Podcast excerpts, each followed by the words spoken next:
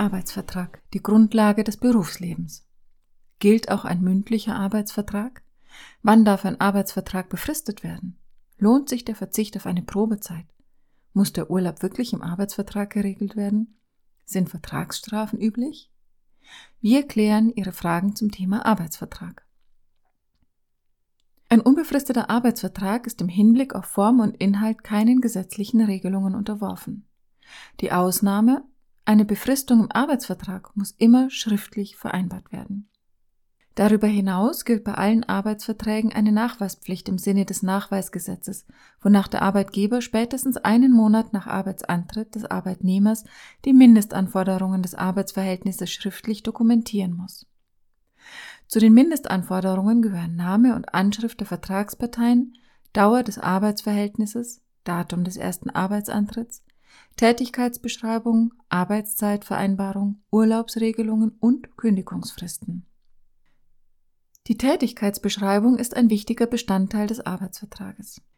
Je genauer die zukünftige Tätigkeit im Arbeitsvertrag beschrieben wird, desto eher kann ein Arbeitnehmer andere weniger qualifizierte Aufgaben, die ihm der Arbeitgeber zuweist, ablehnen. Auch sollten Stellenbezeichnungen wie zum Beispiel Sachbearbeiter konkret beschrieben werden. Ein Blick in die Stellenanzeige hilft bei der Formulierung. Im Hinblick auf die Arbeitszeit stellt das Arbeitszeitgesetz klare Regeln auf. Danach darf die tägliche Arbeitszeit acht Stunden nicht überschreiten. Zehn Stunden dürfen nur gearbeitet werden, wenn innerhalb einer Zeitspanne von sechs Monaten eine durchschnittliche Arbeitszeit von acht Stunden nicht überschritten wurde. Die Arbeitstage müssen durch eine Ruhezeit von mindestens elf Stunden voneinander getrennt sein. Nach sechs Arbeitsstunden steht dem Arbeitnehmer eine 30-minütige Pause zu. Die Arbeit an Sonn- und Feiertagen ist nur für bestimmte Branchen erlaubt und muss mit Freizeit ausgeglichen werden. Der Umgang mit dem Arbeitszeitkonto sollte im Arbeitsvertrag geregelt werden. Überstunden dürfen vom Arbeitgeber nicht einseitig angeordnet werden, wenn diese nicht im Arbeitsvertrag vereinbart wurden. Sie dürfen nicht pauschal mit dem monatlichen Bruttogehalt abgegolten werden. Überstunden werden in der Regel ausgezahlt oder mit Freizeit ausgeglichen. Dies gilt es im Arbeitsvertrag zu vereinbaren. Bei Minusstunden kann im Arbeitsvertrag geregelt werden, wie diese verrechnet werden. Minusstunden, die der Arbeitnehmer nicht zu vertreten hat, können ihm auch nicht nachteilig ausgelegt werden. In vielen Arbeitsverträgen wird eine Probezeit vereinbart. Dies gibt sowohl dem Arbeitnehmer als auch dem Arbeitgeber die Möglichkeit, sich unkompliziert voneinander zu trennen, wenn es nicht miteinander klappt.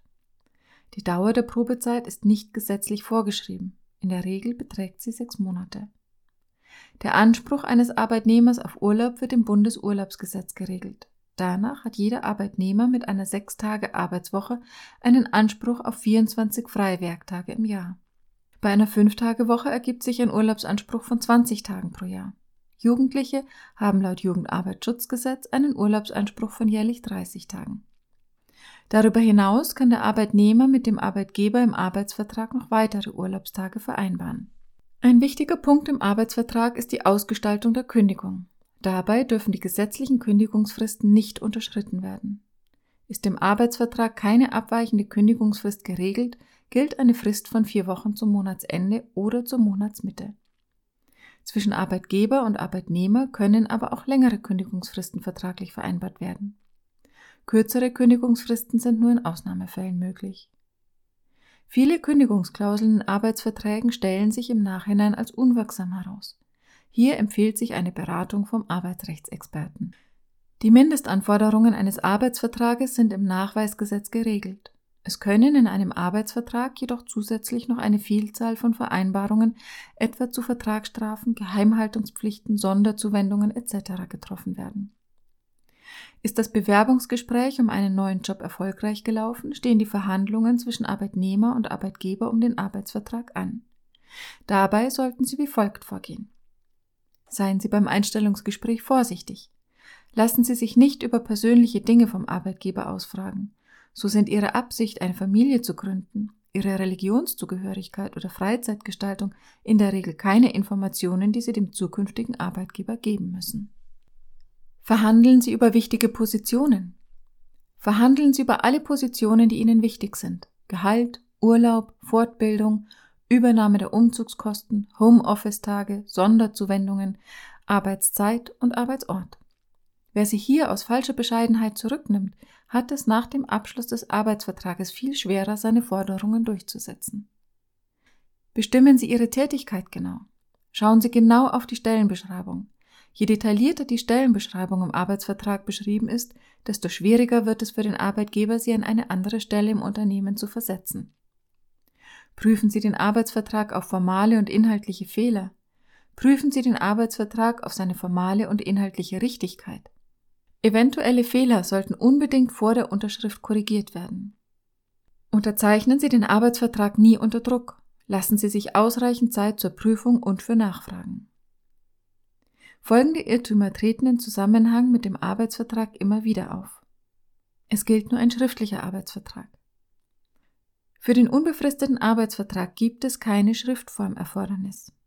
Das bedeutet, auch ein mündlicher Arbeitsvertrag ist wirksam. Zu Beweiszwecken empfiehlt es sich aber immer, einen Arbeitsvertrag schriftlich abzuschließen. Probezeitverzicht führt zum Kündigungsschutz. Der Verzicht auf eine Probezeit führt nicht zu einem sofortigen Kündigungsschutz. Dieser tritt immer erst ein, wenn das Arbeitsverhältnis sechs Monate und länger besteht. Arbeitnehmer und Arbeitgeber berauben sich mit einem Verzicht auf eine Probezeit nur der Option, sich schnell und unkompliziert voneinander zu trennen.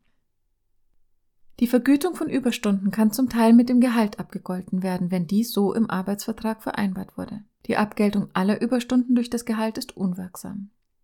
Enthält der Arbeitsvertrag unwirksame Klauseln etwa im Hinblick auf Vertragsstrafen, werden diese Klauseln nicht durch das Unterzeichnen des Arbeitsvertrages wirksam. Der Arbeitsvertrag gilt dann in diesem Punkt nicht. Eine Befristung ist bei einem Arbeitsvertrag immer möglich, wenn dafür ein sachlicher Grund besteht. Das kann etwa eine Schwangerschaftsvertretung oder eine Vertretung im Krankheitsfall sein. Ein Arbeitsvertrag bildet die rechtliche Grundlage Ihres zukünftigen Berufslebens. Viele Unstimmigkeiten im Berufsalltag können mit Hilfe von arbeitsvertraglichen Vereinbarungen bereits im Vorfeld vermieden werden. Vertrauen Sie Ihre berufliche Zukunft der kompetenten Beratung eines erfahrenen Anwalts für Arbeitsrecht an. Häufige Fragen und Antworten zum Arbeitsvertrag.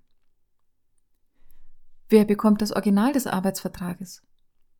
Der Arbeitsvertrag wird am besten in zweifacher Ausfertigung erstellt, jeweils mit den Originalunterschriften von Arbeitgeber und Arbeitnehmer.